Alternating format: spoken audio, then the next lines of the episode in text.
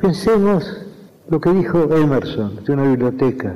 Dijo que una biblioteca es un gabinete mágico en el cual hay muchos espíritus hechizados y esos espíritus despiertan cuando los llamamos. Es decir, mientras no abrimos un libro, ese libro es literalmente, geométricamente, un este volumen, una cosa entre las cosas.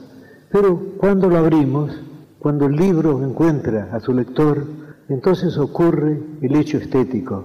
Si no, si la literatura es expresión, la literatura está hecha de palabras y el lenguaje es también un fenómeno estético. Pensemos en la palabra luna y pensemos en esa metáfora persa, en esa metáfora de un sufí persa, espejo del tiempo.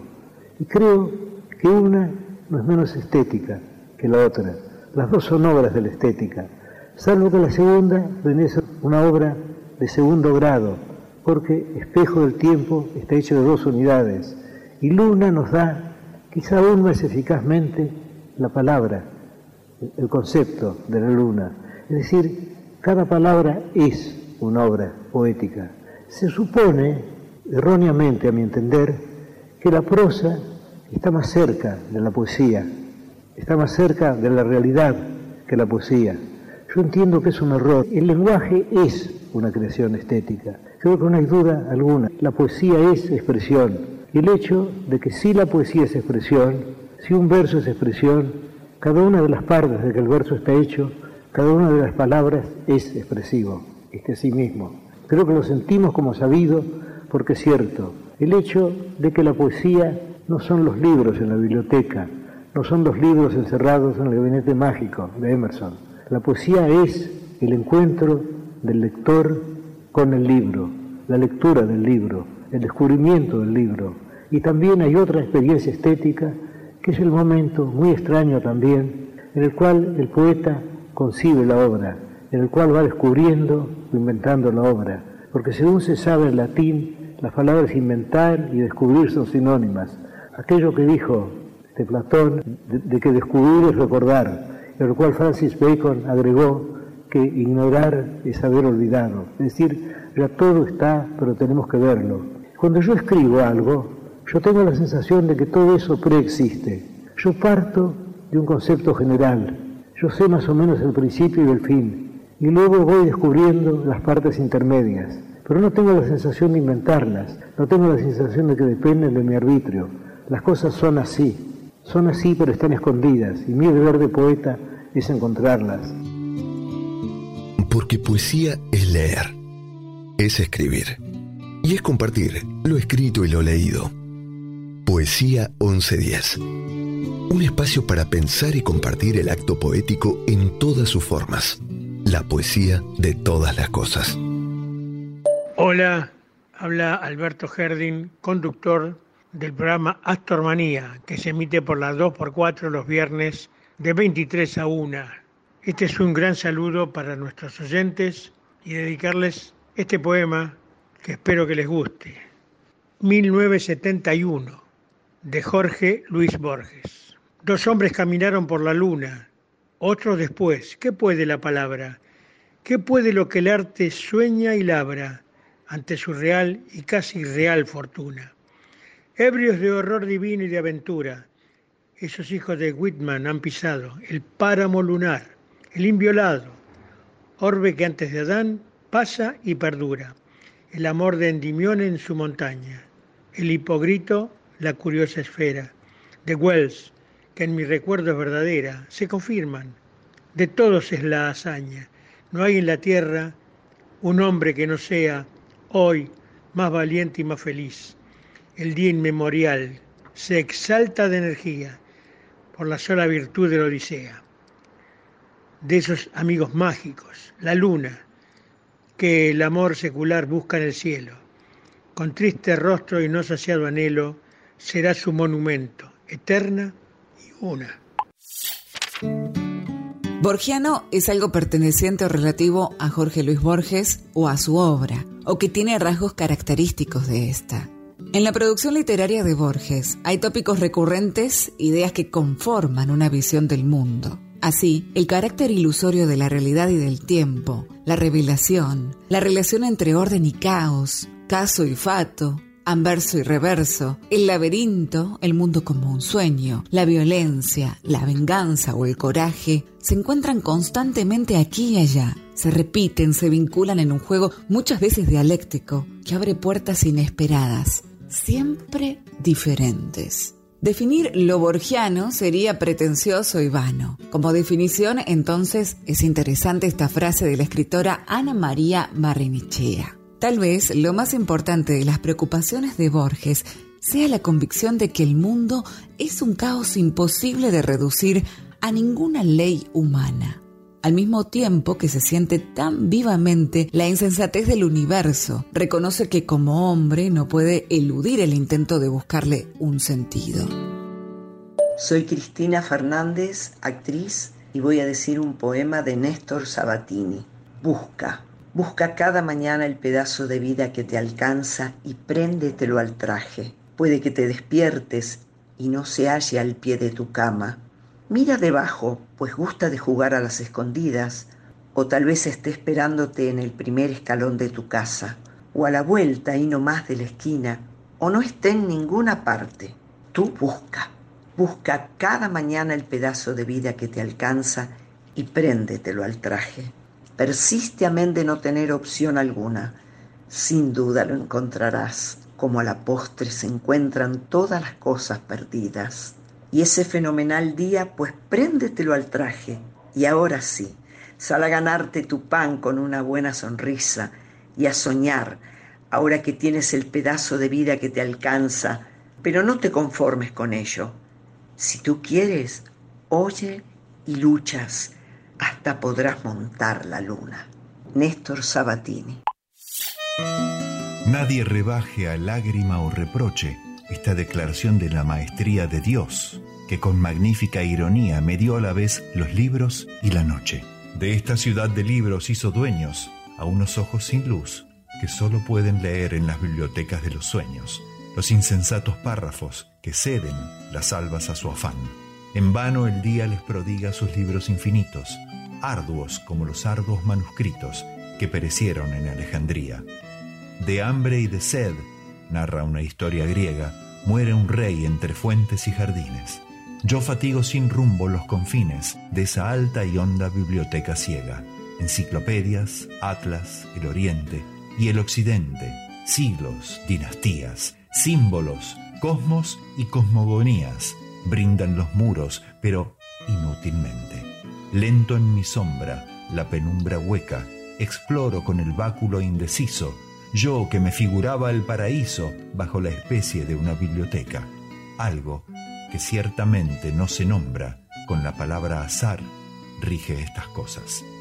Otro ya recibió en otras borrosas tardes los muchos libros y la sombra. Al errar por las lentas galerías, suelo sentir con vago horror sagrado que soy el otro, el muerto, que habrá dado los mismos pasos en los mismos días. ¿Cuál de los dos escribe este poema de un yo plural y de una sola sombra? ¿Qué importa la palabra que me nombra si es indiviso y uno el anatema? Grusac o Borges, miro este querido mundo que se deforma y que se apaga en una pálida ceniza vaga que se parece al sueño y al olvido. Poema de los dones, Jorge Luis Borges. Poema como siempre de Mario Benedetti. Aunque hoy cumplas 336 meses, la matusalénica edad no se te nota cuando en el instante en que vencen los crueles entras a averiguar la alegría del mundo. Y mucho menos todavía se te nota cuando volás gaviotamente sobre las fobias o desarbolás los nudosos rencores. Buena edad para cambiar estatutos y horóscopos, para que tu manantial mane amor sin miseria, para que te enfrentes al espejo que exige y pienses que estás linda y estés linda. Casi no vale la pena desearte júbilos y lealtades, ya que te van a rodear como ángeles o veleros. Es obvio y comprensible que las manzanas y los jazmines y los cuidadores de autos y los ciclistas y las hijas de los villeros, y los cachorros extraviados, y los bichitos de San Antonio, y las cajas de fósforo, te consideren una de los suyos. De modo que desearte un feliz cumpleaños podría ser tan injusto con tus felices cumpledías. Acordate de esta ley de tu vida. Si hace algún tiempo fuiste desgraciada, eso también ayuda a que hoy se afirme tu bienaventuranza. De todos modos, para vos no es novedad que el mundo y yo te queremos de veras, pero yo siempre un poquito más que el mundo. Esta poesía se la regalé a mi hija en su cumpleaños número 28 este año. Soy Diana Beltramo. Está todo guardado. Hay cosas con candado. Hay cosas que abandono para siempre. Y hay un lugar vacío. Es el que había pensado, solo para los dos. Ella es tan formal que nunca me va a perdonar. Mejor no hablar de eso. Pasemos a otro tema. Y comprendeme, no puedo entender cuál es el juego. De verdad, no te voy a perdonar. Pasemos a otro tema, de Andrés Calamaro, por Andrés Calamaro y Julieta Venegas. Pasemos a otro tema, no quiero hablar de eso. La casa está vacía y fría la ropa en el pasillo me da la razón. Ella me abandonó. Está todo guardado, hay cosas con candado, hay cosas que abandono para siempre. Y hay un lugar vacío, es el que había pensado. Solo para los dos.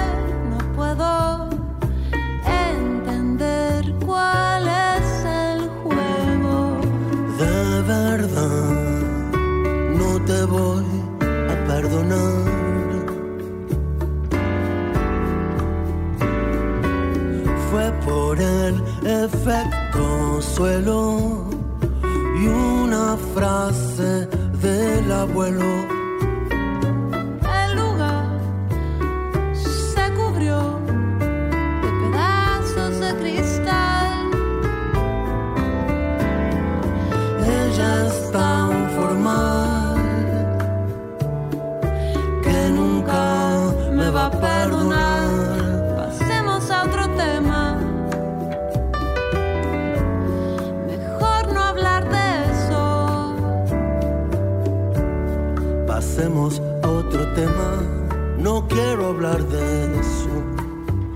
La casa está vacía y fría.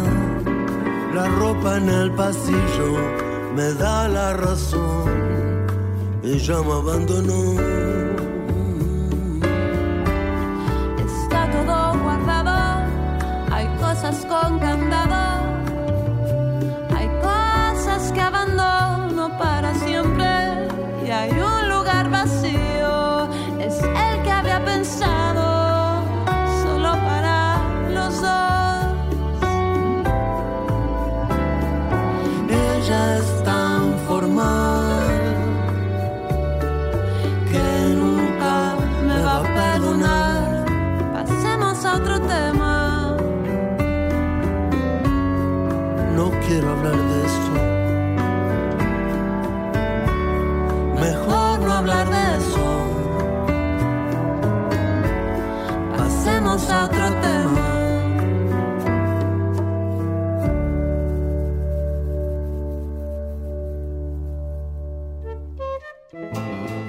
Poesía 1110. Textos sanadores, provocadores, amables, reveladores. Palabras que dan forma a un sentimiento, a una idea, a los sueños y pensamientos. Poesía 1110. Un espacio de métrica universal en la radio de Buenos Aires.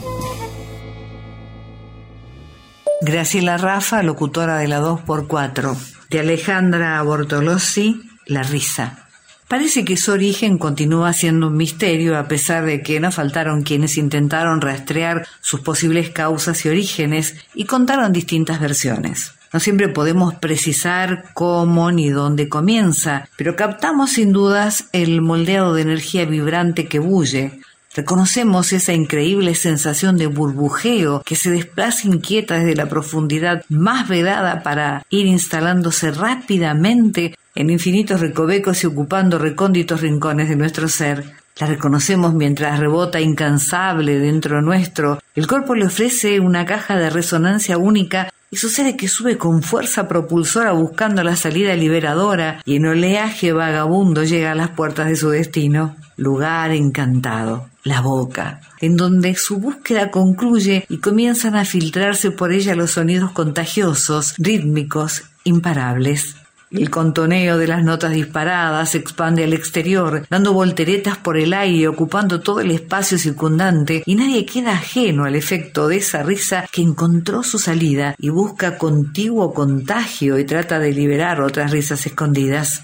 Ellas suben y bajan, y una vez liberadas, no se pueden atrapar más. Las hay cantarinas realmente adorables, otras audaces, desvergonzadas, llegan casi a la impertinencia. Otras intentan ser sofocadas por su descaro. A veces suenan provocadoras, airosas y todas les abren paso. Podemos reconocer a muchas y muy diferentes, pero todas ellas mientras suceden sin remedio nos coronan con un halo construido de aleteos y susurros de ángeles y sueltan amarras y ya no nos pertenecen son del aire, del sol, de la noche y de las estrellas, de los vientos que las llevan y las hacen caracolear sin cesar, propagándose hasta que se apagan en un cobijo de palmas que cierran su salida, hasta el momento próximo en el que ellas logren intrépidas volver a escapar. Algunos cuentan que las que andan sueltas por el mundo, esas que a veces nos toman por sorpresa, son ecos de la primera risa, esa que dicen nació junto a una fogata primitiva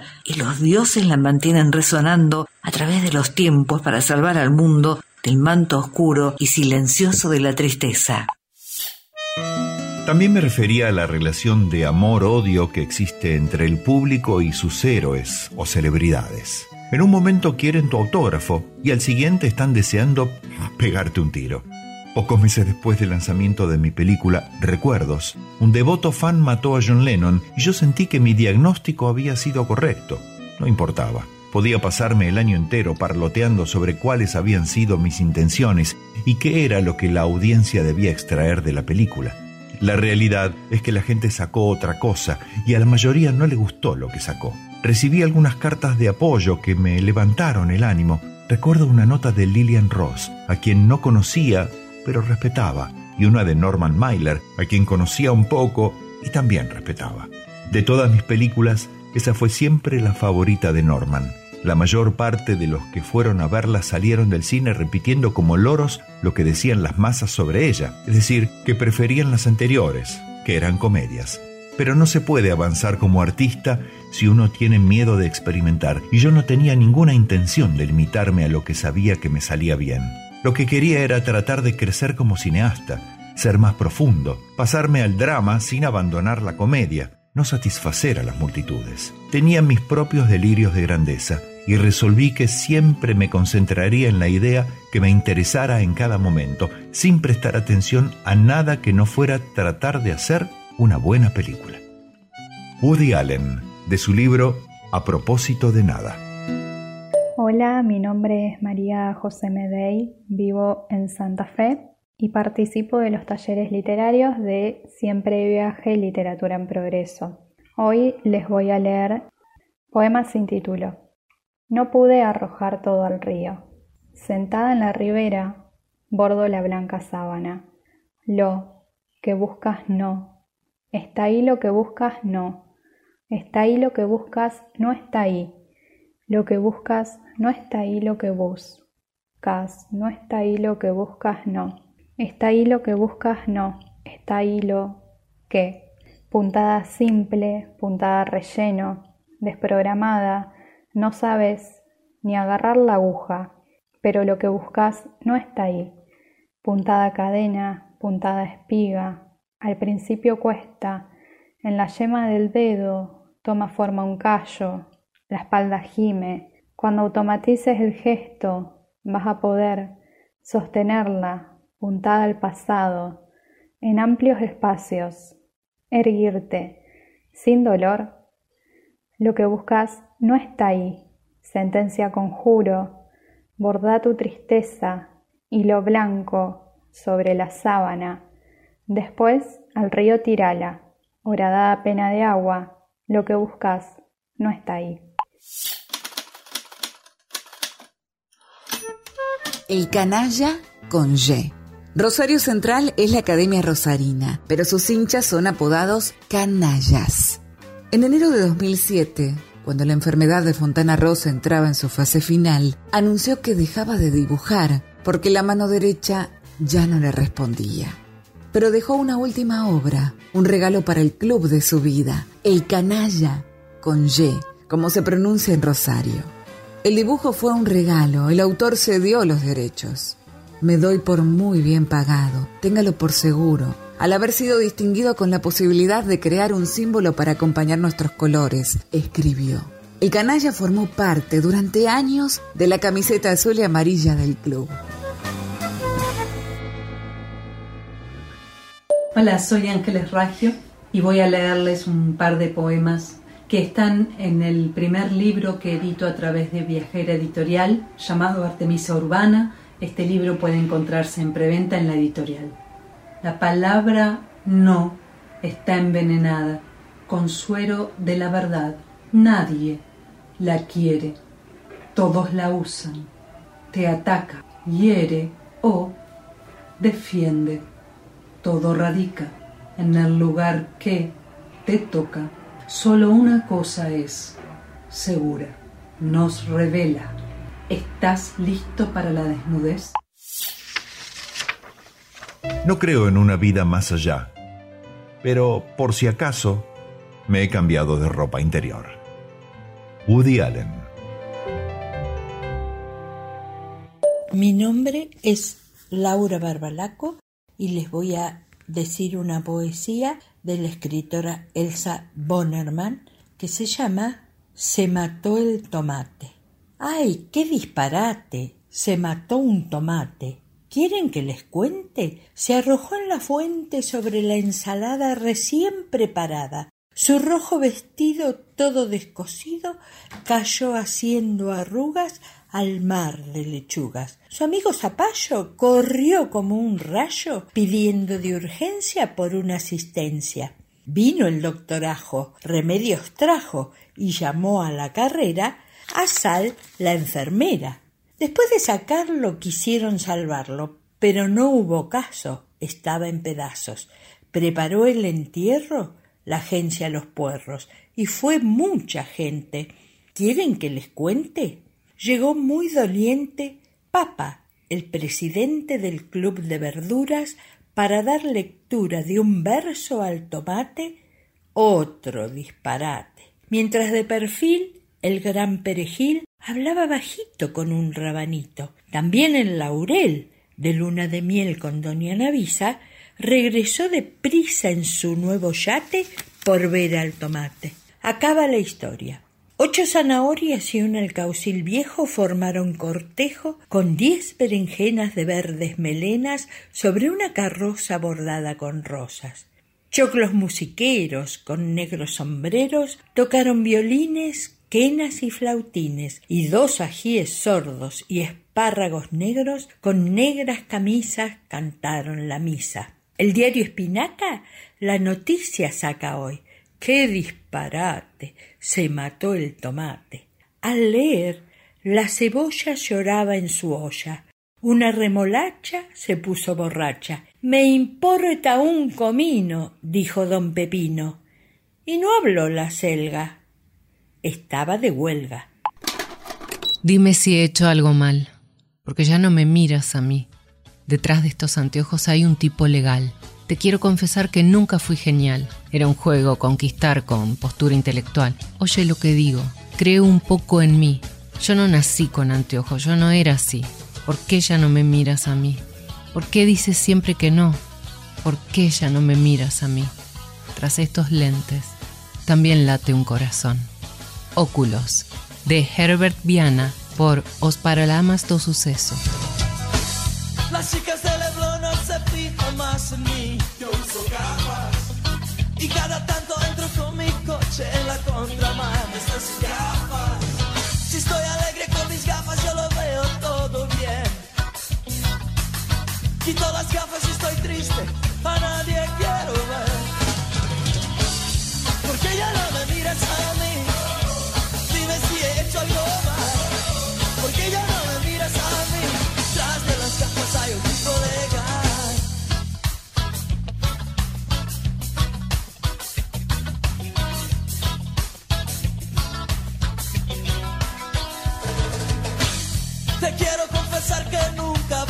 Era un juego conquistarte con postura intelectual. Oye lo que digo, crea un poco en mí. Yo no nací con gafas, yo no era así. ¿Por qué ya no me miras a mí? ¿Por qué tú dices siempre que no? ¿Por qué ya no me miras a mí? Tras de los lentes también. ¿Por qué ya no me miras a mí? Dime si he hecho algo mal. ¿Por qué ya no me miras a mí? Tras de las gafas hay un tipo legal.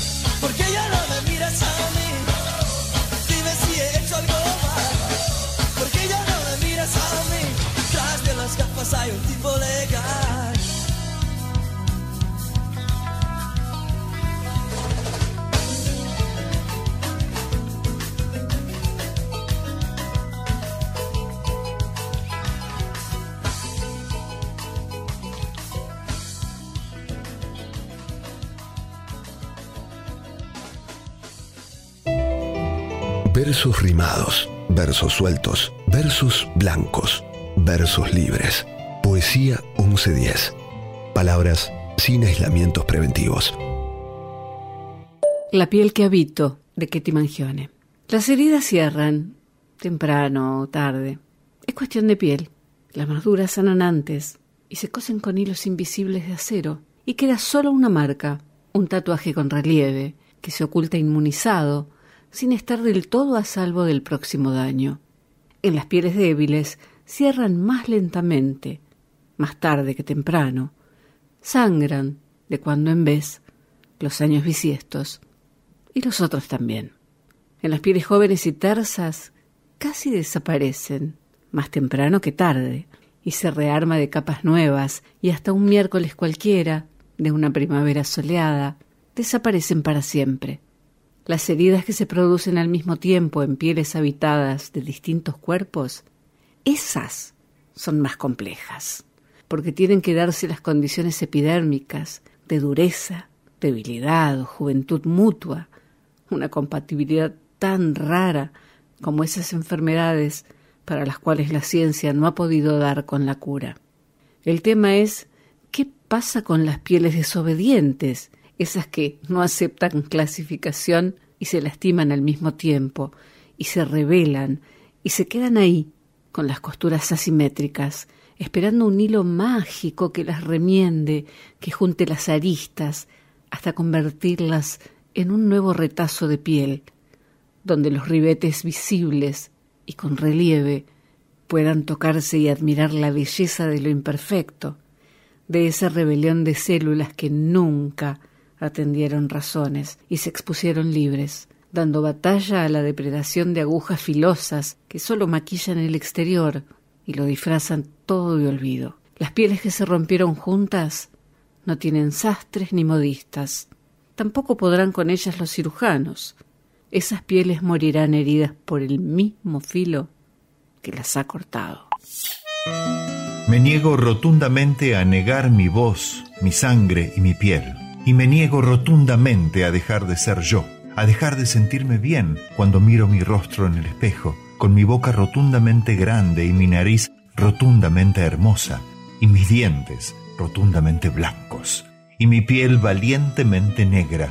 Y me niego categóricamente a dejar de hablar mi lengua, mi acento y mi historia, y me niego absolutamente a ser de los que se callan, de los que temen, de los que lloran, porque me acepto rotundamente libre, rotundamente negra, rotundamente hermosa. Rotundamente negra, Shirley Campbell Barr, escritora y antropóloga afrocostarricense. Hola, buenas noches, soy Vincent Amadeus y bueno, vamos a presentar hoy con la actriz Susana Gianone una nueva escena radiotelefónico siguiendo la historia de Carla y Terence, esta vez titulada Piel. Gracias.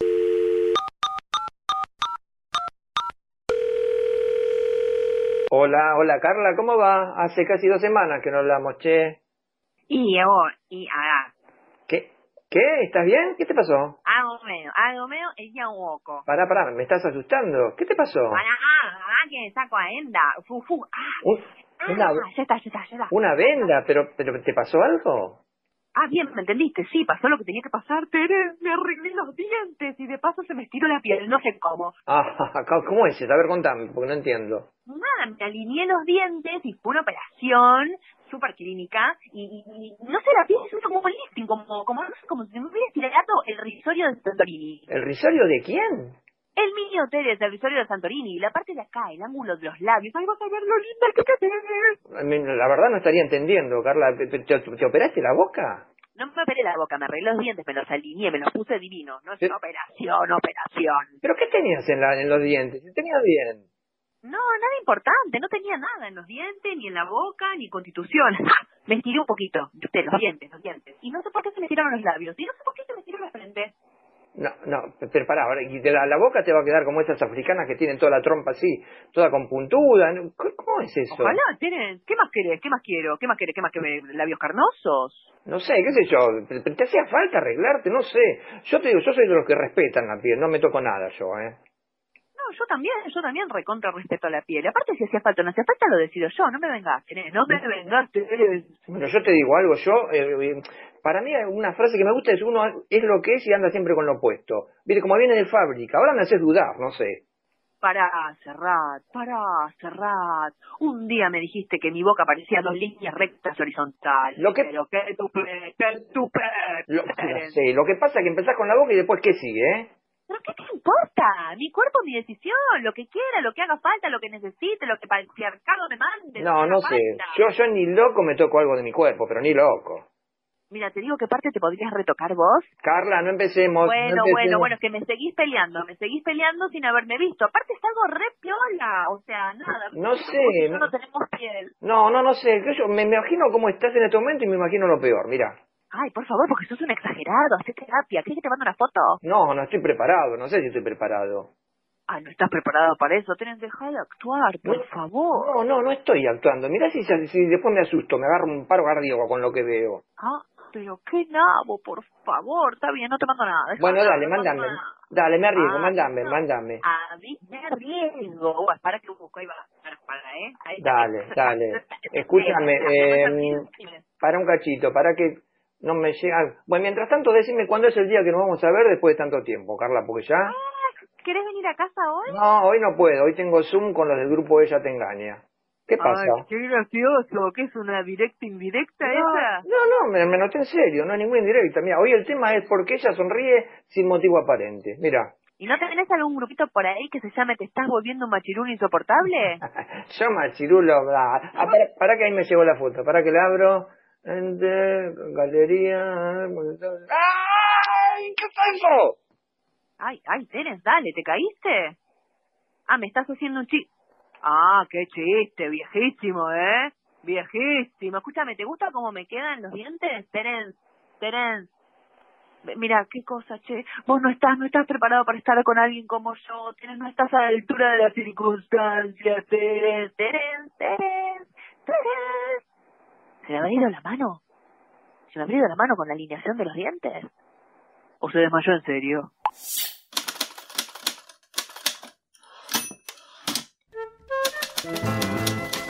Ernest Hemingway nació en 1899 y falleció en 1961. Escritor y novelista estadounidense, fue también un eminente boxeador y cronista de guerra, conocido por su participación en el frente de los aliados cuando libraban la batalla contra los nazis, además de un excéntrico creador que prefería escribir sus libros siempre de pie. Según describió una vez su amigo George Plimpton, se ponía de pie con sus grandes mocasines de piel gastada, con la máquina de escribir y el atril a la altura del pecho, tan solo se movía para cambiar el peso de un pie a otro. Mi nombre es Karina Buono y voy a leerles Tu ausencia es el borde, de Roberto Juarros. Tu ausencia es el borde de una pared que detiene al viento y fabrica con él dos largos túneles de cuyo fondo volverán tus ojos. Tu ausencia me suelta una piel imposible que sólo viviría en la temperatura que se fue con tus manos. Y en cambio, me ata esta piel que me aprieta los tobillos y me desemboca locamente en el costado fiel del corazón. Tu ausencia me hace llover encima mío, el espacio que queda entre la lluvia.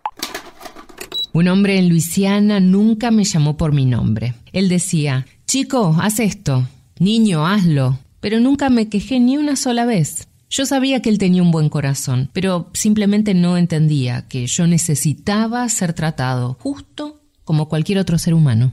Puse a mi hijo a crecer. Le dije, hijo, cuando todo se venga abajo, piensa en una sola regla es tratar a todo el mundo justo en la manera en que tú quieres que te traten a ti. Piel profunda, en lo profundo de la piel, en lo profundo, todos nosotros lucimos iguales. Piel profunda, en lo profundo de la piel, todos somos iguales. Body Guy, piel profunda. I've been around a while. I know wrong from right. Learned a long time ago. Things ain't always black and white.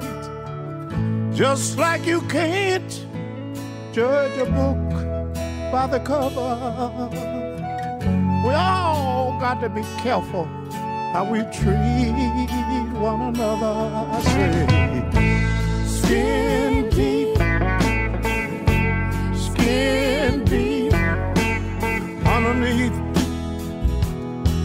We all look the same. Skin deep,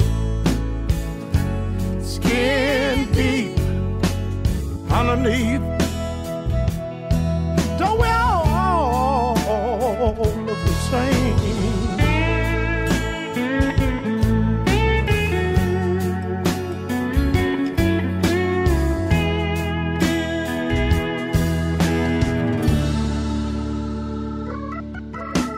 A man in Louisiana never called me by my name. He said, Boy, do this and boy, do that. But I never once complained. I knew he had a good heart, but he just didn't understand that I needed to be treated just like any other man skin deep, skin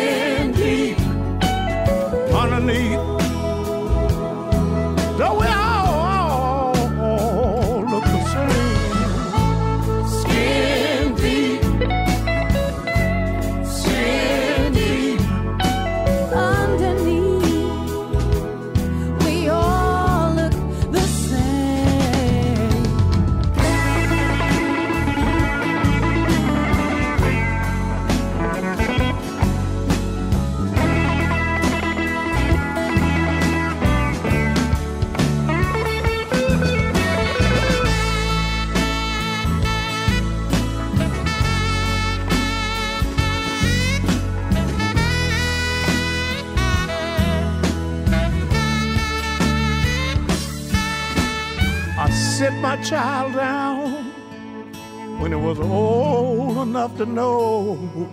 I said, out there in this big wide world, you're gonna meet all kind of folks. I said, son, it all comes down to just one simple rule that you treat everybody just the way you want them to treat you.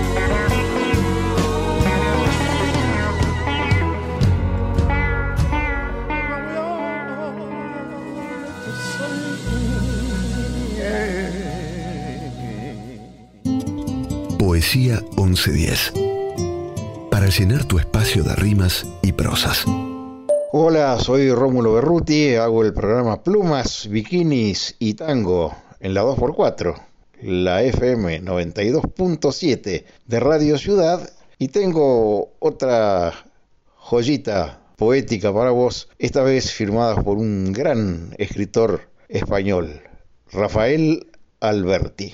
Lo que dejé por ti. Dejé por ti mis bosques, mi perdida arboleda, mis perros desvelados, mis capitales años desterrados hasta casi el invierno de la vida.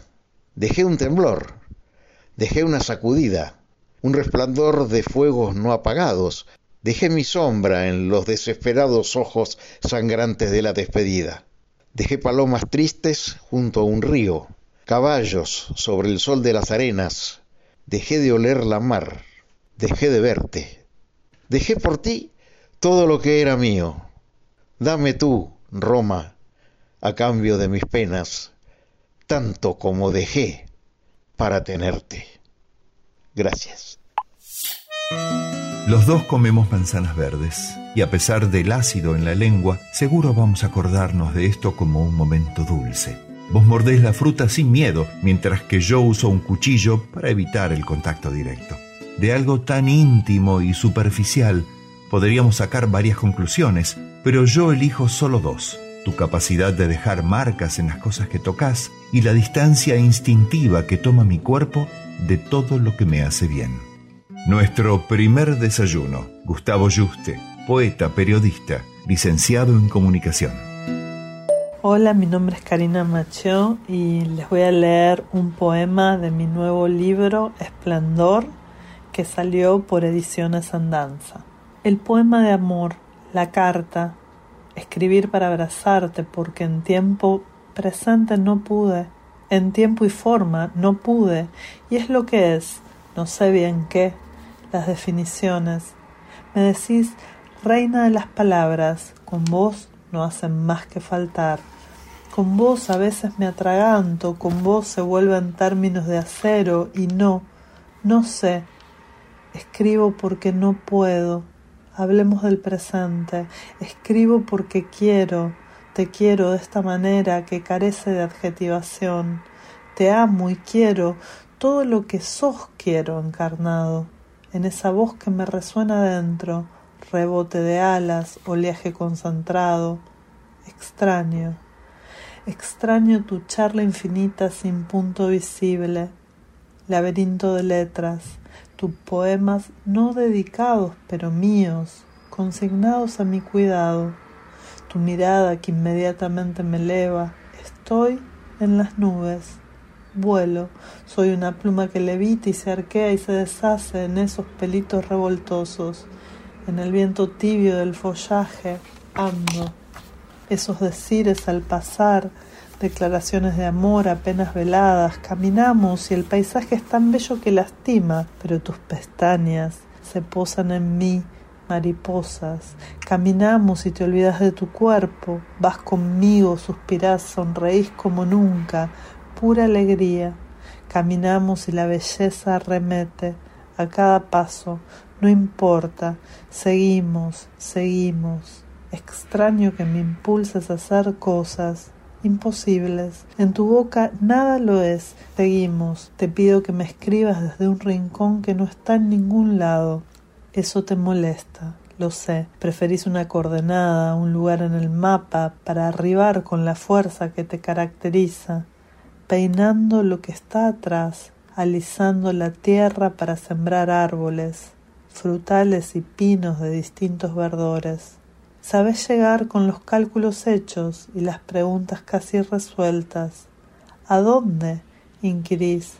Abro los ojos, sin mapa. Al final lo que me queda no pesa nada. El poema, la carta, el amor. Extraño tan extrañar que hago vacío en lo vaciado, pero leerte me ayuda a respirar. El poema, la carta de amor, se responde porque de otra manera es fantasma triple, múltiple. Veo que no estás y sin embargo me resisto. Escribo a lo que tramo con lo que resta de vos. Intento plasmar para no perder eso que inevitablemente perdemos cuando nos vemos, y éxtasis, esplendor derramado, la lengua está hecha para degustar, las manos para pasarlas por tu piel y memorizar cada lunar, huequito, cicatriz, los pies para anudarlos a los tuyos, conocer tus plantas con mis dedos pequeños y casi sin movilidad, dar vueltas sin cesar, en una búsqueda que no pretende encontrar, sino dejarse otra vez perder. El poema, la carta de amor, te espero en este espacio inexistente, te espero. Solo eso lo alienta. Aire, espera, aire. Es más que mucho, porque no posee medida. La estética según Wittgenstein, es la expresión de una determinada relación del sujeto con el mundo, que da valor al mundo y lo fundamenta en tanto mirada, aproximación, configuración. En el ámbito relativo a las letras, la estética estudia los recursos utilizados y los objetivos perseguidos por el artista. Esta puede abordarse desde el punto de vista de su adecuación a diferentes cánones o a través de un análisis acerca de los objetivos e intenciones del artista y los efectos y percepciones que genera en el lector, entre otras muchas aproximaciones posibles. Humberto Eco, en su ensayo Obra Abierta, deja ver un aspecto de la relación estética en el arte que se distingue por su intensidad en el caso de una obra literaria, y es que ésta puede considerarse como obra inacabada hasta el momento en que entra en acción la perspectiva del lector y su interpretación basada en su propio bagaje cultural y personal. Es esa relación a través de la cual, como dice Wittgenstein, la obra se viste de valor. Para M1110, tu narradora desde Caseros, Viviana Muñoz. Te quiero, de Jaime Sabines. Te quiero, como para invitarte a pisar hojas secas una de estas tardes. Te quiero como para salir a caminar, hablar de amor, mientras pateamos piedritas te quiero como a volvernos chinos de risa, ebrios de nada y pasear sin prisa por las calles. Te quiero como para ir contigo a los lugares que más frecuento y contarte que es ahí donde me siento a pensar en ti. Te quiero como para escuchar tu risa toda la noche. Te quiero como para no dejarte ir jamás. Te quiero como se quiere a ciertos amores, a la antigua, con el alma y sin mirar atrás. Te quiero. Un poema de Jaime Sabines. Muchas gracias.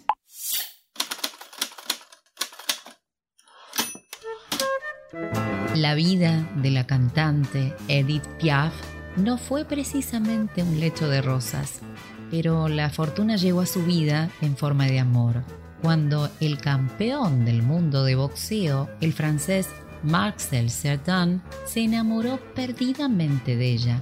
La pareja estaba tan unida que cuando por sus respectivos trabajos debían separarse, se escribían sentidas cartas.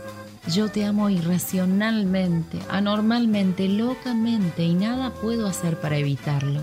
La culpa es tuya, eres magnífico. Abrázame con el pensamiento entre tus brazos y piensa que nada cuenta en el mundo aparte de tú y yo, decía Edith a su amado.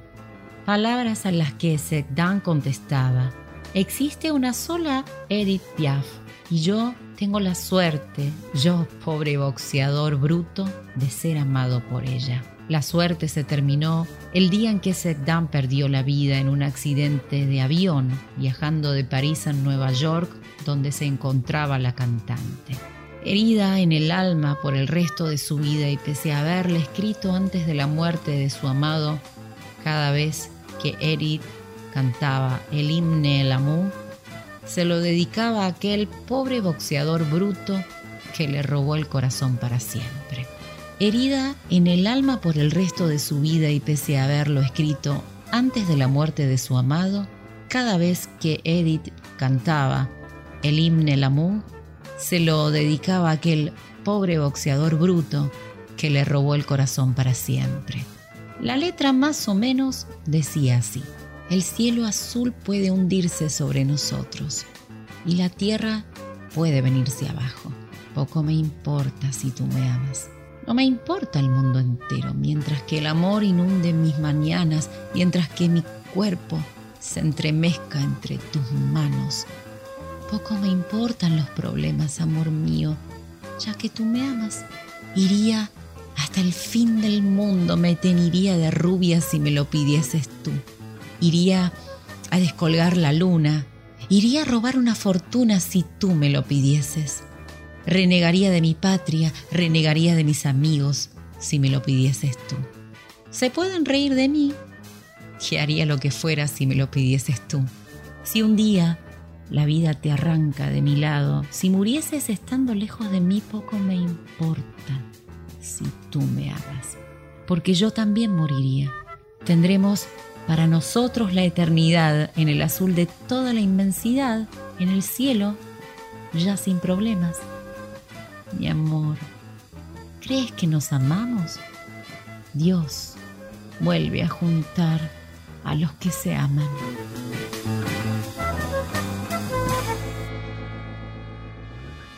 Hola, me llamo Jacqueline Dañó, escribo cuentos desde hace bastante, todavía no publiqué nada, la idea es poder publicar y en el género de la poesía empecé a incursionar desde el año pasado. Bueno, a pedido de un hijo que me pidió ayuda para un trabajo de la facultad y me gustó mucho.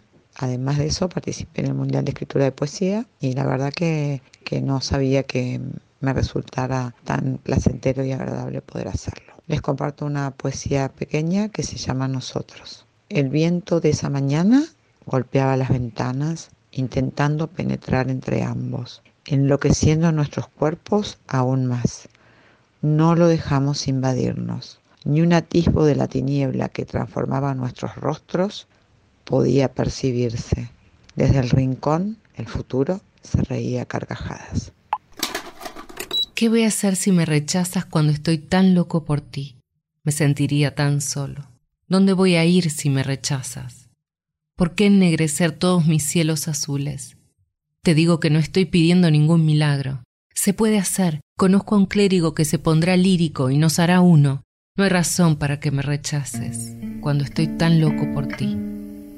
I Didn't Know About You de Duke Ellington y Bob Russell por Annie Ross.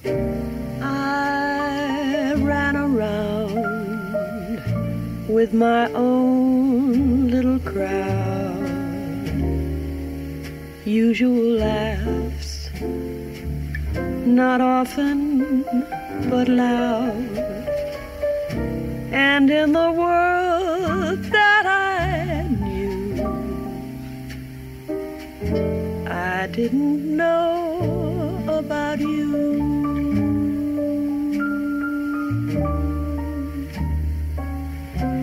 Chasing after a ring on a merry-go-round, just having my fun where it could be found. And yet, what else could I do? I didn't know about you.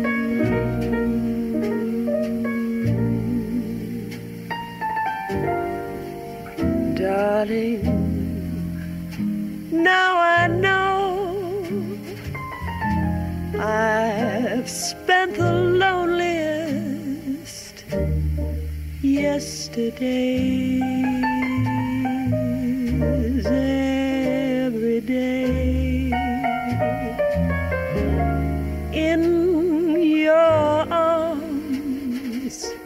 I know for once in my life I'm living. Had a good time every time I went out. Romance was a thing I kidded about. How could I know about love? I didn't know about you.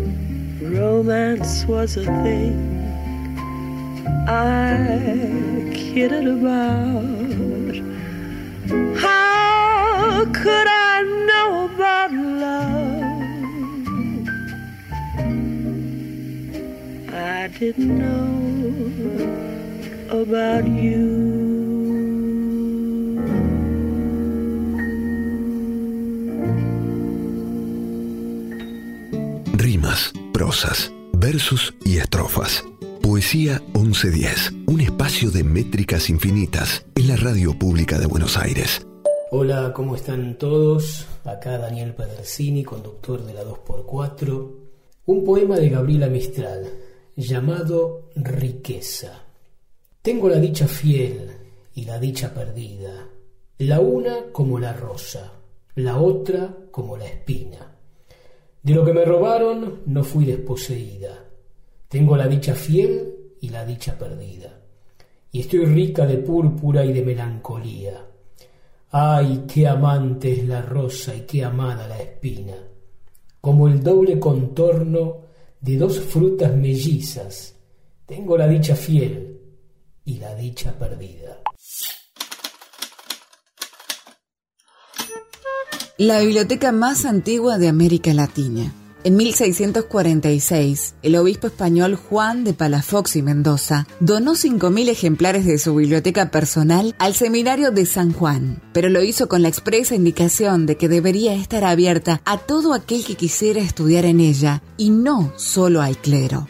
Hoy, la Biblioteca Palafoxiana de Puebla posee un acervo compuesto por unos 45.000 libros raros y manuscritos entre los que se encuentran nueve incunables, el más antiguo impreso en 1473. Se trata de la biblioteca pública más antigua de América y ha sido declarada Memoria del Mundo por la UNESCO y es Monumento Histórico Nacional Mexicano. Hola, buenas noches. Soy Mónica y les voy a leer una poesía que se llama Felicidad. Apareces, señora insurrecta, femenina hasta la médula, y en tu posarte sobre este vagón abandonado, todo lo transformas. Conviertes en terciopelo los fríos ladrillos. Un instante, una magia fugaz y alada te despega a los pies de la tierra y te transporta a un éxtasis inefable, a un soñar despierto, único. Si trato de explicar a un otro tu esencia, desaparece el hechizo, mejor muda, abrazándote hasta que vuelvas. Cuelga el bastón del respaldo de la silla, hace un barquito con la servilleta, corta en pedazos cada vez más chicos el pastel de papa, sube y baja la cuchara, sobrevuela sin anteojos el patio de la mesa, insistimos que coma y no alimenta con garzas su niña interior. Mamá sueña con garzas al mediodía. Azucena Salpeter, poeta formoseña. Soy Giselle Bouso, asisto a los talleres de Siempre de Viaje, Literatura en Progreso. Mi poema se llama Nubes y dice así. Las nubes están ligadas a la tierra y al viento, flotan, viajan, quieren bajar. A veces el aire las deshace y el sol las quema. Las nubes cubren todo, tu cabeza, el cemento, la vida real, las sombras, los techos, las ventanas, los ruidos y las piedras. Las nubes son el suelo, los árboles crecen, coronillas verdes se alzan a pesar. Las ciudades no tienen sentido. Sin embargo, el cielo se eleva muy alto entre las calles. Las ciudades sobreviven, jadean. Los árboles mueren bajo las nubes. La ciudad sangra. Cada día muere bajo las nubes. No pienso en eso. Pienso en copas de árboles, en palanganas y reflejos de agua pienso en la palabra límpida, pienso en usarla. ¿Las nubes cubren todo? Soy un yunque, me como, voy mal, ¿eh? ando mal en pleno día. Exploto mucho bajo el sol, aprieto los dientes, resisto, escribo. camino, despierto, floto, viajo, quiero ir más alto. No pienso en eso, pienso en nubes. Ahora toda la vida son las nubes, palabras y nubes. La frontera que separa el amor de la desgracia es indiscernible. Juan Forn. Qué tremenda osadía la de jugar a ser poeta, y de tan serio el juego determinó en su ánimo más perro darle batalla a la muerte con palabras otras, lo que equivaldría a decir que las canas del silencio las secó el sol bajo su lengua y estalló todo huesos en la piel filigranítica de las anémonas, los panaderos y alas de libélula. Ser poeta en estos tiempos es cometer el peor y más sabio de los pecados, ser feliz con algo de nada, que no es poco. Darío Oliva. Una flor recogida por la calle, bebé. Un país con su bandera. Un jardín a tu gusto y de tu talle, bebé. Y una tarde con manguera. Una historia contada con canciones, bebé, susurrando despacito. Con princesas, piratas y dragones, bebé. Y pastillas de mosquitos. Calecita una vez a la semana, bebé. El paraguas cuando llueva. Golosinas después de la mañana, bebé. Mi cariño cuando quieras.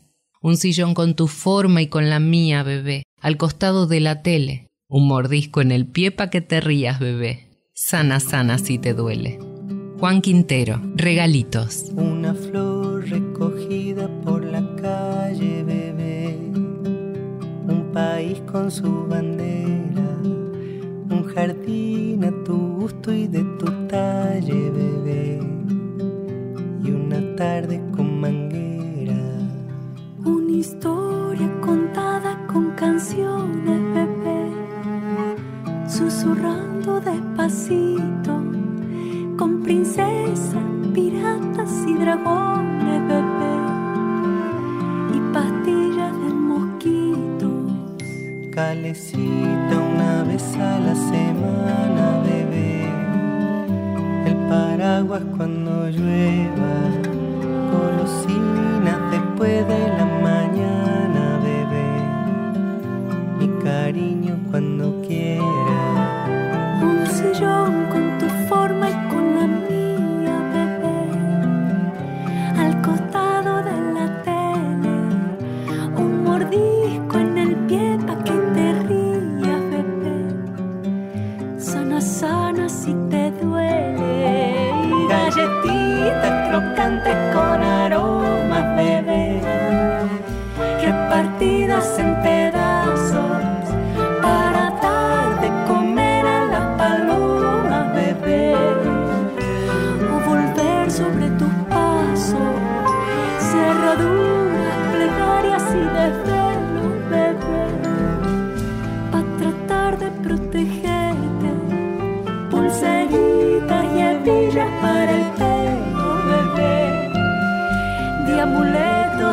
suerte.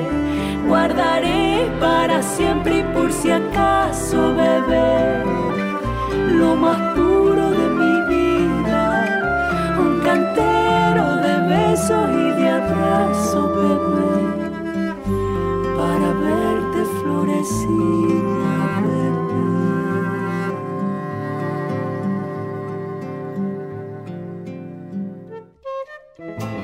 Poesía 1110. Textos sanadores, provocadores, amables, reveladores. Palabras que dan forma a un sentimiento, a una idea, a los sueños y pensamientos. Poesía 1110. Un espacio de métrica universal en la radio de Buenos Aires. Hola, ¿cómo estás? Soy un amigo tuyo, Roberto Quirno, conductor de El Tango en el Cine, los sábados de 13 a 15 en la 2x4. Quiero compartir el más famoso poema de Sor Juana Inés de la Cruz, que nació en Nueva España en 1648. Hoy la Ciudad de México. Se lo dedicó a Cristo. Le decían la enamorada de Cristo. No me mueve mi Dios para quererte el cielo que me tienes prometido, ni me mueve el infierno tan temido para dejar por ello de ofenderte. Tú me mueves, Señor. Muéveme verte clavado en esa cruz y escarnecido. Muévenme tus afrentas y tu muerte. Muéveme, en fin, tu amor, de tal manera que si no hubiera cielo yo te amara y si no hubiera infierno te temiera. No me tienes que dar porque te quiera, por si aunque lo que espero no esperara, lo mismo que te quiero, te quisiera. Cuatro principios a tener en cuenta. Lo contrario es también frecuente. No basta mover para renovar. No basta renovar para mejorar. No hay nada que sea absolutamente empeorable. Antonio Machado. Hola, mi nombre es Eugenia y les voy a leer este poema de Antonio Machado. Amada, el aura dice tu pura veste blanca. No te verán mis ojos, mi corazón te aguarda. El viento me ha traído tu nombre en la mañana. El eco de tus pasos repite la montaña. No te verán mis ojos, mi corazón te aguarda. En las sombrías torres repican las campanas. No te verán mis ojos, mi corazón te aguarda. Los golpes del martillo dicen la negra caja y el sitio de la fosa los golpes de la asada. No te verán mis ojos, mi corazón te aguarda. Cartas. Carta de Pío Baroja a Benito Pérez Galdós. San Sebastián. 14 de septiembre de 1905. Mi querido maestro, le molestaré a usted de nuevo desde París. No sé a punto fijo lo que haré allí. El ánimo que llevo es poco y no podré hacer grandes habilidades, pero intentaré. Ya me figuro yo que los españoles no podemos hacer nada en Francia, porque su manera de ser y su ambiente es hostil a nosotros, pero es el único sitio próximo por donde podemos acercarnos a la civilización. Dispénseme usted que escriba de una manera tan deslavazada, pero en este aire tan banal, en esta vida vegetativa de San Sebastián, que lo único que tiene de intelectual es la vanidad, el cerebro se queda a oscuras. Es de usted afectísimo Pío Baroja. Carta que Pío Baroja, enorme escritor español de la generación del 98, escribió lleno de incertidumbre al maestro Benito Pérez Galdós, uno de los máximos representantes de la novela realista y uno de los narradores más importantes que han dado las letras españolas.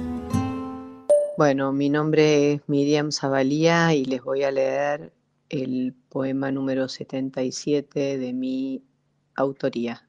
Y dice así, en maraña entreteje la viuda desde su casa, hilos transparentes como hebras que resisten el peso de aquella fábula, cálculos que aturden, el cortinado de mi ventana me estrangula mientras ella sopla, presencia interrumpe mi siesta, acomoda nuestros cuerpos, abrazo, pasión, no dudo, armamos una ronda adictos al tóxico, nuestro fusible esencial abraza, quema, no arriesgamos un incendio en nuestro bosque poblado.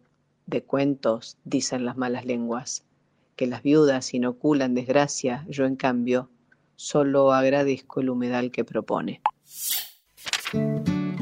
Una tautología es, en retórica, la repetición de un razonamiento expresado de distintas maneras sin agregar nada a su significado. A veces puede ser una herramienta para enfatizar un concepto, pero en general es considerada una repetición inútil o viciosa, ya que la frase que se formula no aporta información relevante que cambie la percepción que el oyente tenía con anterioridad. Un ejemplo de dicho popular tautológico es, todo lo que está de más sobra. En filosofía, un sistema es considerado tautológico cuando no presenta salidas a su propia lógica interna. Hola, mi nombre es Laura Ramírez y voy a leerles tres textos de mi libro Mosaico que está en preventa por Viajera Editorial. Sin música de fondo, baila descalza y se desprende, siente la tierra y el pasto apenas amarillo, gira y explora la textura de los colores en su piel.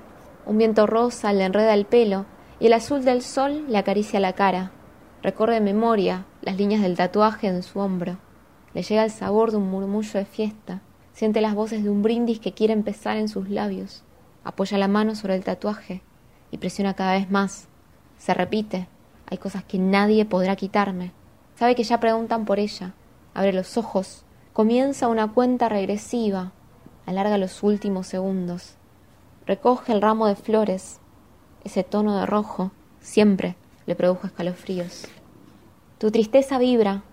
Puedo sentir el dolor cuando desvías la mirada, buscando esconderte entre las líneas del piso. Hay algo frágil en el fondo de tus pupilas. Acaricio. La tristeza está bien. Justo donde más duele.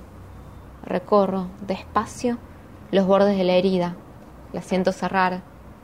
Cuido la empatía de los cuerpos, esta comunión de dolor. Quizás yo también esté sanando. Ella entera es un mito, un misterio que camina las calles tan invisible que es imposible dejar de mirarla. Hay quienes dicen que si se dejara ver desnuda y aquella narración de cicatrices cobrara voz, sería un largo desgarro. De noche a veces llora dormida. Dicen que sueña, que está prendida a fuego. En el brazo derecho porta una quemadura de cuando fue llama y fue ceniza. En los ojos lleva la marca del fénix. La muerte es una amante despechada, que juega sucio y no sabe perder. Estoy tratando de decirte que me desespero de esperarte, que no salgo a buscarte porque sé que corro el riesgo de encontrarte, que me sigo mordiendo noche y día las uñas del rencor, que te sigo debiendo todavía una canción de amor. No corras si te llamo de repente, no te vayas si te grito piérdete. A menudo los labios más urgentes no tienen prisa dos besos después. Se aferra el corazón a lo perdido. Los ojos que no ven mirar mejor. Cantar es disparar contra el olvido. Vivir sin ti es dormir en la estación. Estoy tratando de decirte que me desespero de esperarte. Todavía una canción de amor de Joaquín Sabina por los Rodríguez. No te fíes si te juro que imposible. No dudes de mi duda y mi quizás. El amor es igual que un imperdible. Perdido en la solapa La luna toma el sol de madrugada. Nunca jamás quiere decir tal vez. La muerte es un amante despechada que juega sucio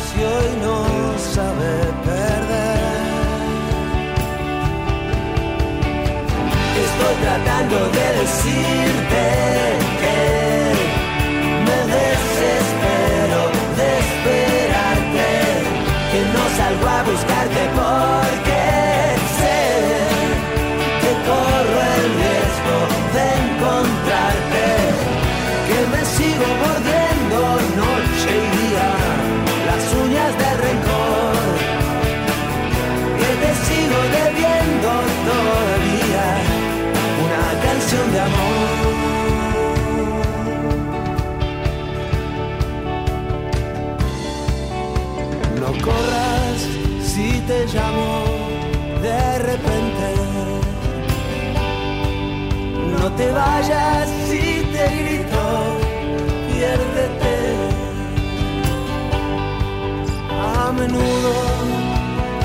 labios más urgentes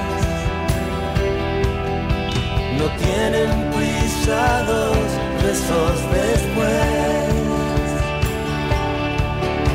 Se aferra el corazón a lo perdido. Los ojos que no ven miran mejor. Cantar es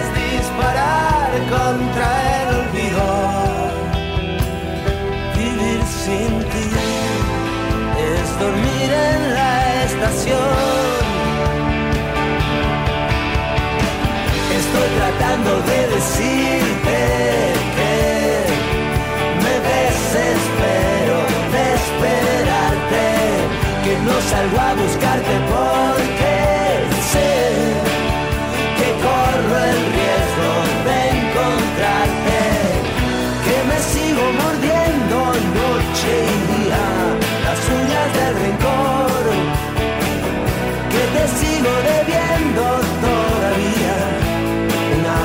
canción de amor,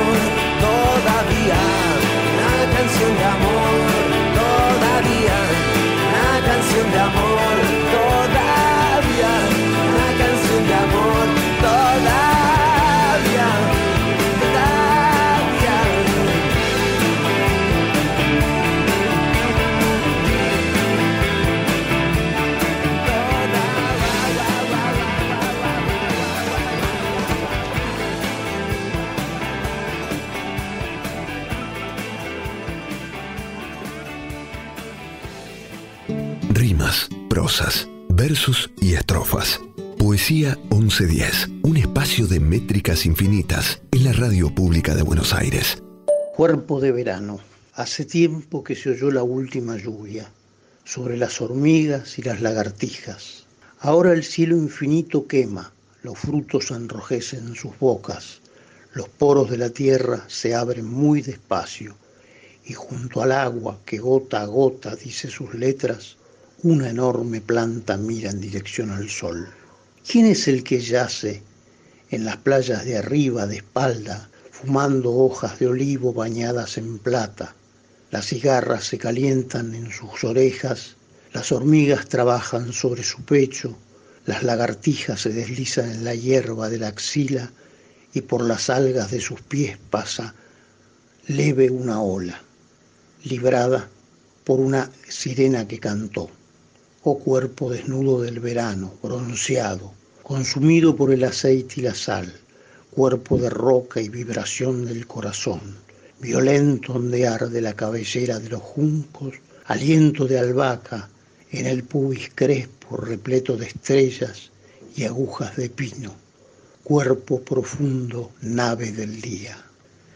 Llegan lluvias lentas, granizos violentos, las costas azotadas pues pasan por las garras del viento invernal, que se oscurece en lo, en lo hondo con olas embravecidas.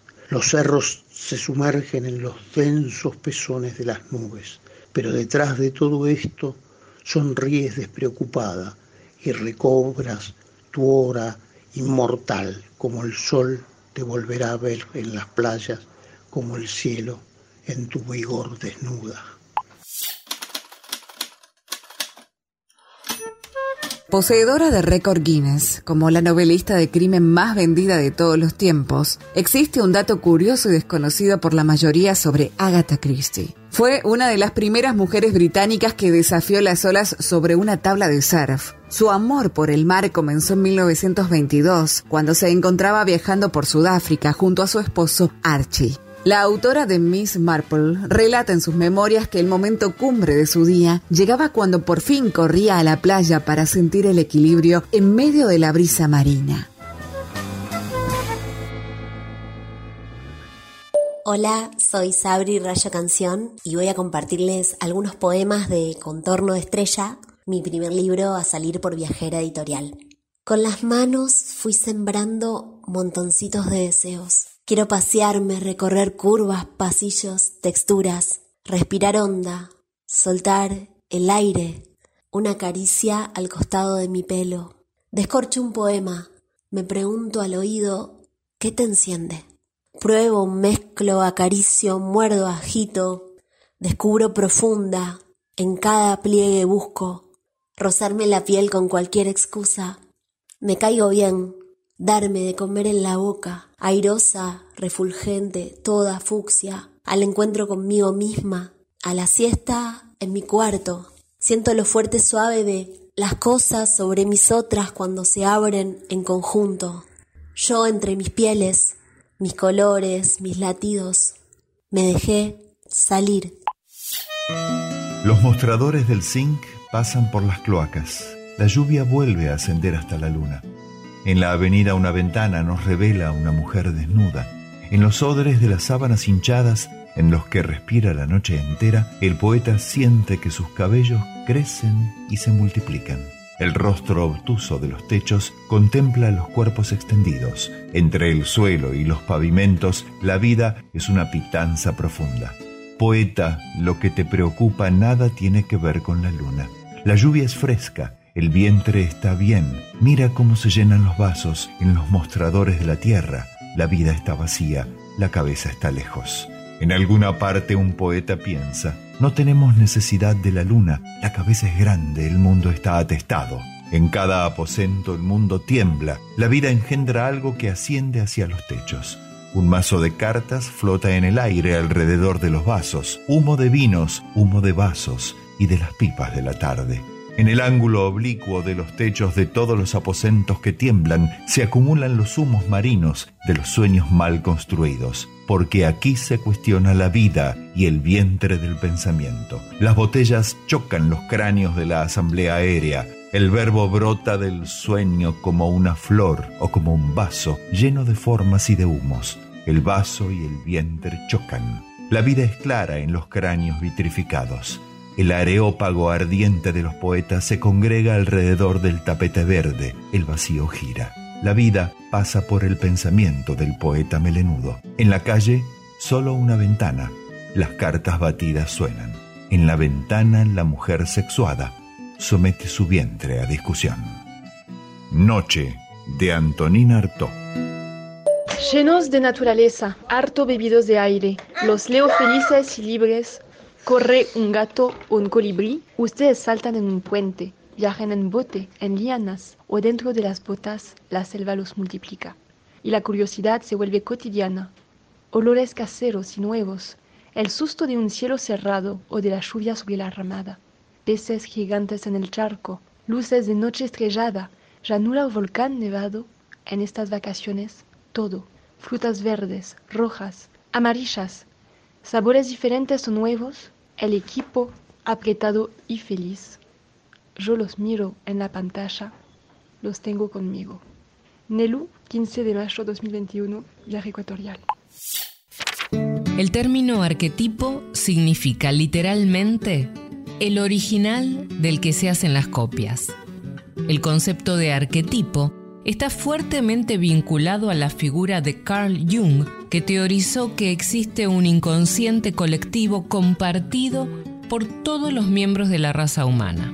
Fue él mismo quien aplicó esta idea a la literatura por primera vez, sosteniendo que hay patrones innatos y universales en todas las historias, independientemente de la cultura o del contexto histórico del escritor. El arquetipo literario es un símbolo o motivo recurrente en la literatura que representa patrones universales de la naturaleza humana. Los arquetipos se manifiestan en forma de símbolos o motivos, situaciones o formas de trama, temas, animales, configuraciones o lugares y personajes. Un ejemplo claro de personaje arquetípico son el héroe y el villano. El héroe como defensor del bien que lucha contra el mal, personificado en el villano. El amor eterno que trasciende la muerte representado en Romeo y Julieta es otro poderoso ejemplo de arquetipo. La situación representada en el viaje del héroe, ya sea este interior o físico, en búsqueda del amor, de venganza o de la propia identidad, es otra forma común a toda la humanidad. Estas figuras poderosas evidencian el lugar que la literatura ocupa como una de las más profundas y completas manifestaciones de la psiquis humana. La promesa de Bárbara Corol. Con el corazón abierto y los pies descalzos, sembré toda la dulzura que tenía entre mis manos. Y un día desperté y entendí que había puesto toda mi bondad, toda mi confianza, todo mi amor en esa semilla. Necesitaba ver ahora quebrarse la tierra, saber que la raíz se había desperezado y crecía con vigor, ver la hoja buscando la luz. De eso se trata la vida, de sembrar en lo incierto y después de las lluvias y las lágrimas, tener la esperanza de una flor. Has estado metiendo la pata donde no deberías haberla metido. Y ahora alguien más está recibiendo lo mejor de ti. Estas botas están hechas para caminar. Y eso es justo lo que harán. Uno de estos días, estas botas van a caminar sobre ti. Sigues mintiendo cuando deberías ser sincero. Y sigues perdiendo cuando no deberías apostar. Sigues examinando cuando deberías estar cambiando. Ahora lo que es correcto es correcto. Pero tú no has sido correcto todavía. Estas botas están hechas para caminar y eso es justo lo que harán. These boots are made for walking de Lee Hazlewood por Nancy Sinatra. You keep saying you got something for me. Something you call love, but confess. You've been a messin' where you shouldn't have been a messin'. And now someone else is getting all your best. These boots are made for walking, and that's just what they'll do. One of these days, these boots are gonna walk all over you.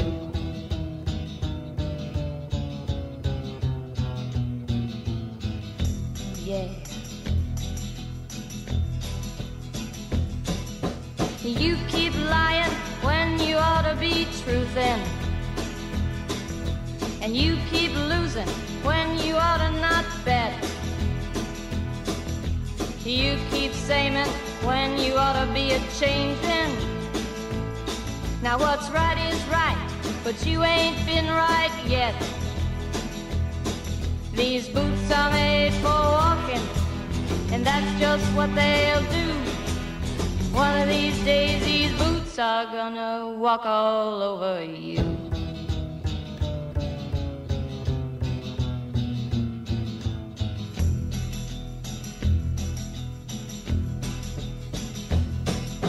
You keep playing where you shouldn't be playing. And you keep thinking that you'll never get burned. Ha!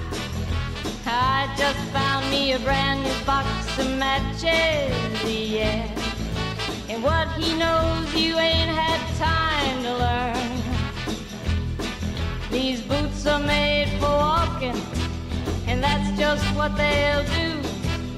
One of these days, these boots are gonna walk all over you.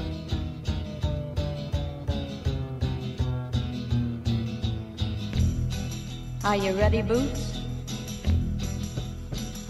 Start walking.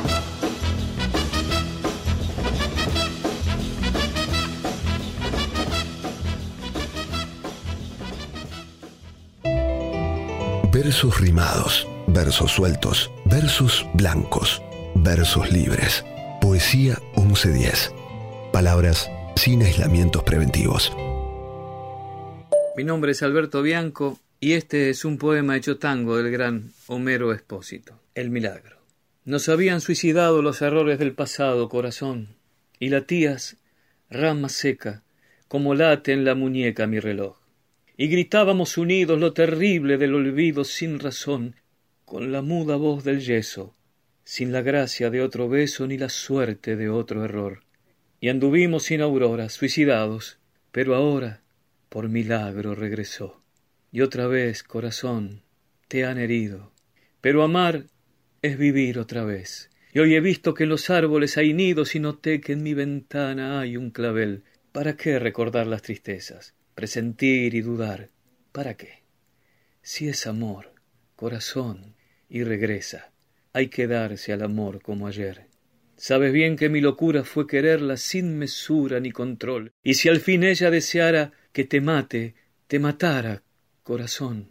¿Para qué gritar ahora que la duda me devora? ¿Para qué, si la tengo aquí a mi lado y la quiero demasiado, demasiado más que ayer? Y nos ha resucitado, porque Dios sabe el pasado y el milagro pudo ser. Homero Expósito. En primer lugar, tres eran los sexos de los hombres, no dos como ahora, masculino y femenino, sino que había además un tercero que era común a esos dos, del cual aún perdura el nombre, aunque el mismo haya desaparecido. El andrógino, en efecto, era entonces una sola cosa en cuanto en su figura y nombre, que participaba de uno y otro sexo, masculino y femenino, mientras que ahora no es sino un nombre que yace en la ignominia. En segundo lugar, la figura de cada individuo era por completo esférica, con la espalda y los costados en forma de círculo. Tenía cuatro brazos y dos rostros sobre un cuello circular, iguales en todo, y una cabeza, una sola, sobre estos dos rostros situados en direcciones opuestas, y también cuatro orejas, dos órganos sexuales, y todo lo demás según uno puede imaginarse de acuerdo con lo descrito hasta aquí. Eran pues terribles por su fuerza y su vigor, y tenían gran arrogancia hasta el punto de que atentaron contra los dioses. Tras mucho pensarlo, al fin Zeus tuvo una idea y dijo, me parece que tengo una estratagema para que continúe habiendo hombres y dejen de ser insolentes al hacerse más débiles. Ahora mismo, en efecto, voy a cortarlos en dos a cada uno, y así serán al mismo tiempo más débiles y más útiles para nosotros al haber aumentado su número. Así pues, una vez que la naturaleza de este ser quedó cortada en dos, cada parte echaba de menos a su mitad y se reunía con ella, se rodeaban con sus brazos, se abrazaban la una a la otra, anhelando ser una sola naturaleza, y morían por hambre y por absoluta inactividad, al no querer hacer nada los unos separados de los otros. Al oír esto, sabemos que ni siquiera uno solo se negaría ni dejaría ver que desea otra cosa, sino que sencillamente creería haber escuchado lo que anhelaba desde hacía tiempo, es decir, unirse y fundirse con el amado y llegar a ser uno solo los dos que eran, pues la causa de esto es que nuestra antigua naturaleza era esa que se ha dicho y éramos un todo. En consecuencia, el anhelo y la persecución de ese todo recibe el nombre de amor. Fragmento de El banquete de Platón. Hola, soy Lorena Marioni. Vivo en Corral de Bustos, provincia de Córdoba, y quiero compartirles el poema Estabas ahí de Elizabeth Carpi, una maravillosa escritora de mi ciudad, extraído de su libro Voy y vuelvo. Estabas ahí parado, apoyado a un farol pintado con el humo gris de la calle, sin ver que me acercaba.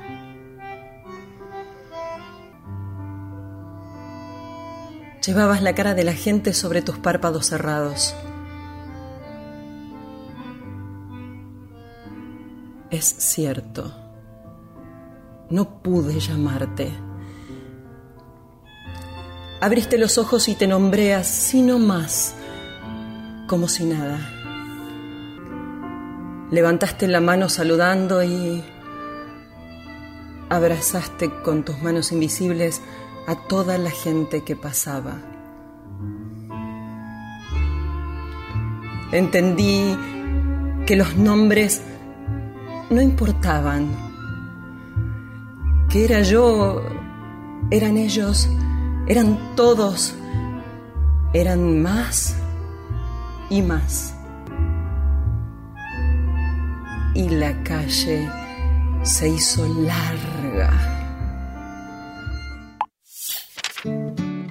A Homero, poeta griego que vivió durante el siglo VIII a.C., se le atribuye la autoría de la Ilíada y la Odisea. Es, sin dudas, el autor por antonomasia de la literatura clásica y probablemente de la historia de la literatura universal. Sus epopeyas llenas de personajes legendarios y heroicos le valieron dos epónimos, Odisea y Homérico. La palabra homérico se utiliza para denominar aquellos relatos legendarios que no solo recuerdan a las historias del poeta, sino que describen pueblos y personajes extraordinarios y épicos como Aquiles y Odiseo, también conocido como Ulises. Por otro lado, una odisea, como bien relata el libro, se utiliza para describir un largo viaje lleno de adversidades, en donde abundan las aventuras para la consecución de un fin. Soy Gabriel Orlandi, formo parte de los talleres Siempre de Viaje. Estamos en un taller literario. Voy a leerles algunos poemas. Me crucé con un ex, convicto, y me dijo, dulce ladrona de almas, reflejando ser, somos íntimos moribundos ambulantes. Sin embargo, el hambre crece, anónima se anuncia. Insisto, solo aspiramos la pérdida, sudando pudor en migas de pan y letra pasamos la tarde. Zarpada en linda, rozarte sobre poesía, fue una sutil puntada. Desaparece la trama. En la sencillez, desespero, inocente hermetismo. El barrio se picó. El que aman métrica oculta, disfrazado cielo, recita en cumbre, mantra de arpas, sobre nieve de lágrimas, desafío el equilibrio. Gracias. Un visionario que se adelantó siglos a su tiempo. Hollywood ha sacado mucho rédito de la ciencia ficción como género literario.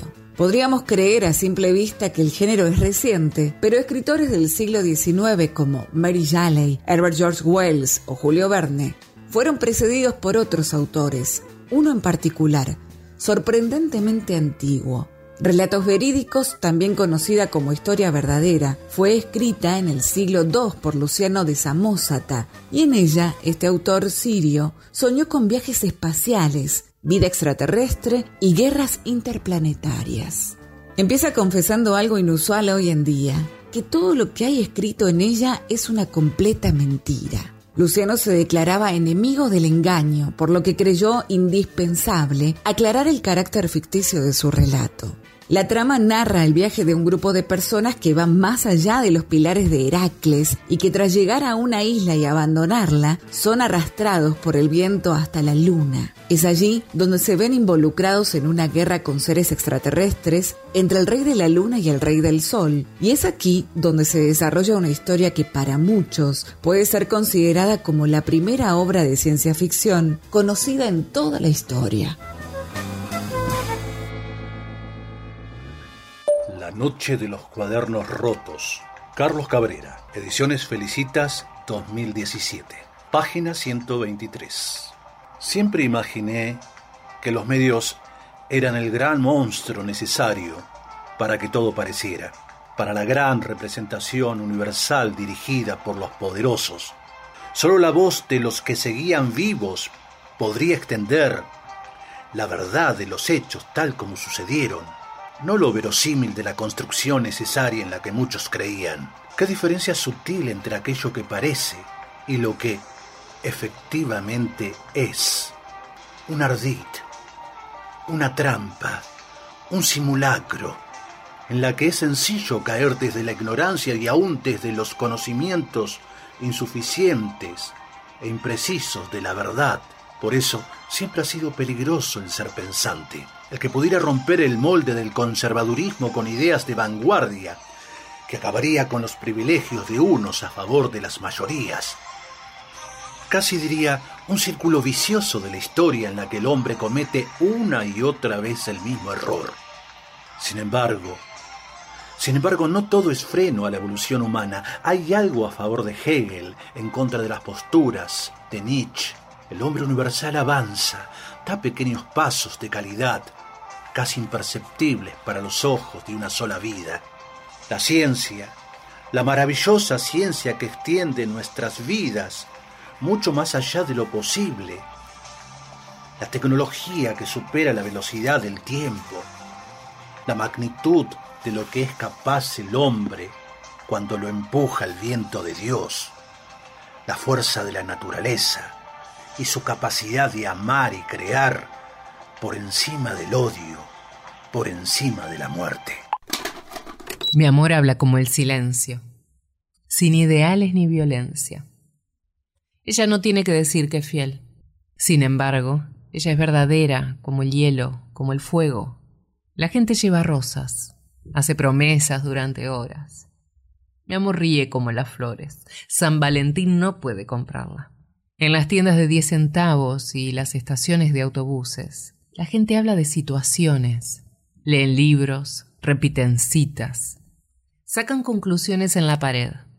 Algunos hablan del futuro. Mi amor habla en voz baja. Ella sabe que no hay éxito como el fracaso y que el fracaso no es ningún éxito. Bob Dylan, Love Minus Zero, No Limit. She speaks like silence, without ideals or violence. She doesn't have to say she's faithful, yet she's true like ice, like fire. People carry roses and make promises by the hours. My love, she laughs like the flowers. Valentine's can't buy her. In the dime stores and bus stations, people talk of situations, read books, repeat quotations, draw conclusions on the wall. Some speak of the future. My love, she speaks softly. She knows there's no success like failure, and that failure's no success at all. The cloak and dagger dangles. Madams light the candles. In ceremonies of the horsemen, even the pawn must hold a grudge. Statues made of matchsticks crumble into one another. My love winks, she does not bother. She knows too much to argue or to judge.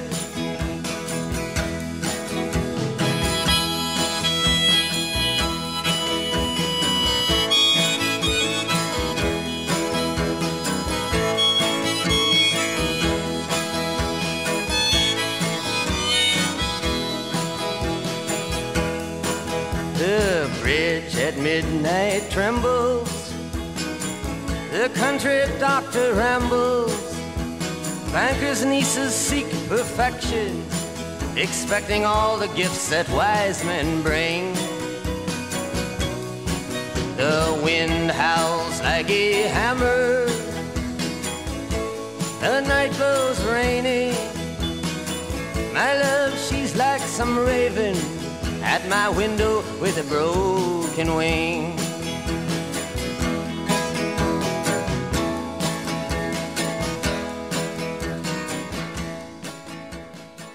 Poesía 1110, un collage sonoro hecho en Argentina con las voces de oyentes de todo el mundo. Un viaje por las letras propias y ajenas. Con la participación siempre especial de Guillermo Helen, Paola Ferrería, Silvia Grasso y Valeria Liboreiro, locutores de la 1110. locutores de la 1110. Locutores de la 1110. La radio pública La de radio Buenos Aires. pública de Buenos Aires.